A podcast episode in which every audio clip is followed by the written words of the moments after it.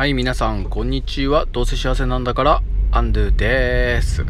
はい、えー、今週も、えー、よろしくお願いします。今日はですね、えー、私アンドゥ電子書籍の出版にチャレンジしますというお話をしたいなと思います。よろしくお願いします。電子書籍って出版でいいんですかね？えっと分かりません。えっ、ー、となんか Kindle とかですね。電子ブックを結構自分で、えー、出版社とかですね。と一緒にやらなくてもなんか出せるっていうことを知ってチャレンジしてみたいなと思ったんですよ。それでですね僕ってですねなんか先週放送したんですけどもう国語がね本当にずっと、えー、苦手意識を持ってたので文章を書くのがめちゃくちゃ苦手なんですよ。でその証拠にブログに何度か挑戦してるんですけどすっごく書くのに時間かかりますし、うん、書こうと思ってやってみたもののすぐに、えー、続かずにやめちゃったりしてるんですよ。過去で言うとアメブロに挑戦したりで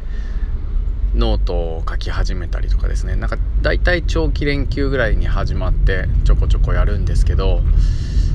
どうも長続きしないんですよね。それで本当に苦手意識があったりなんかするんですけど、まあ、それでこの音声配信というかヒマラヤの方はなんだか毎日続けられてるのでそれって一体何でかなみたいなことをですね考えてみたんですけれどやっぱ文章力っていうかこの文章に書くっていう風になるとやっぱりそのディテールというか文字を書くと自分で見るじゃないですか。でそうするとやっぱり国語力っていうのが必要になってくるのかなっていう風に思ったりするんですけどこうお話ししたりすることにとどまる。つまりこう何かを伝えるのの構成することだけにとどまるのであれば数学力の方でいいんじゃないかなって思ってるんですよね。でだから僕は何とか喋れるけど文章にしようとするとその国語力のところで、えー、自分自身に自信が持てなくてつまずいてなんかこ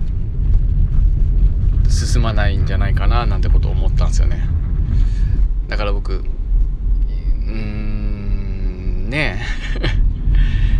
話すのっていうのはなんだかねこう数学力でいうところのなんか暗算みたいな感じがしてて多少間違ってもしょうがねえんだよみたいな。だけども答えを解くプロセス自体はこう頭の中に入っててそこがゴールから見えてこういう順番に論理的に話していけば伝えたいことが伝わっていくみたいな風に組み立てれるので暗算力みたいな感じで多少間違ってもガンガンガンガン解いていって話をしたりするようなことができるんですけど書くっていうことに関してはですねやっぱなんかこう筆算というかちょっぴり面倒くさいんだけどしっかり一個ずつ丁寧に解いていく。なんかそんな力の違いなんじゃないかなみたいなことをふと思ったんですよ。もし算数の問題だったらね。で、えー、その僕やっぱり筆算より暗算の方が好きなんですよね。でなんかむずくめんどくさいあの 数学の問題なんか解くよりもこう図形とかこう論理パズルとかなんかそんな人ひねりしたりとかひらめいたりしたらこう解けるような問題とかが好きなんですよね。あれ今日何の話してたんだっけ？えっとまあとにかく、えー、文章力っていうのはなんとなくですけど1にやっぱ思いとか心だと思ってて何を伝えたいかっていうところだと思っててでその次にはやっぱ国語力も必要だけど実は伝えるのに大切なのは2番目に必要なのは数学力じゃないかっていうことを思ったんですよね。だから自分自身はずっと国語力がないからそうそうあの本の出版とかえーと、電子書籍の出版とかそういうのはもう無理だっていうふうに決めつけていてチャレンジするのをやめていたんですけどえっ、となんとなく数学力というか何を伝えたいっていう思いがあってそして、えー、どんな風に伝えたいかっていうそういう、ね、構成力みたいな論理的こう組み立てる力みたいなものがあればなんとか書けんじゃねえかなっていう風に思ったっていうことですよね。でこういう風に喋っているのでそれでなんかフローチャートじゃないけど骨組みじゃないけどそういったものはなんとかこう書き上げていってそれでいて最後にこう肉付けしていくというかまあ文章をうまくこう組み立てていくっていうところはなんとかこう勉強してついていくんじゃないかなというふうに思ったので、えー、今までもう無理だと思って諦めていたそんなね、えー、書籍の出版みたいなものですけれども、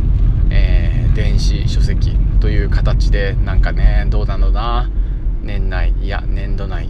なんかで出版をできるように今チャレンジをしていこうと思っております。コツコツちょっと習慣の中でもですねなんか好きな表現とかまあ人の、えー、ブログだとかちょっとした文章だとか本だとかのところでですねやっぱり読むっていうことをしてそれをメモをしてですね、えー、これもまた先日言った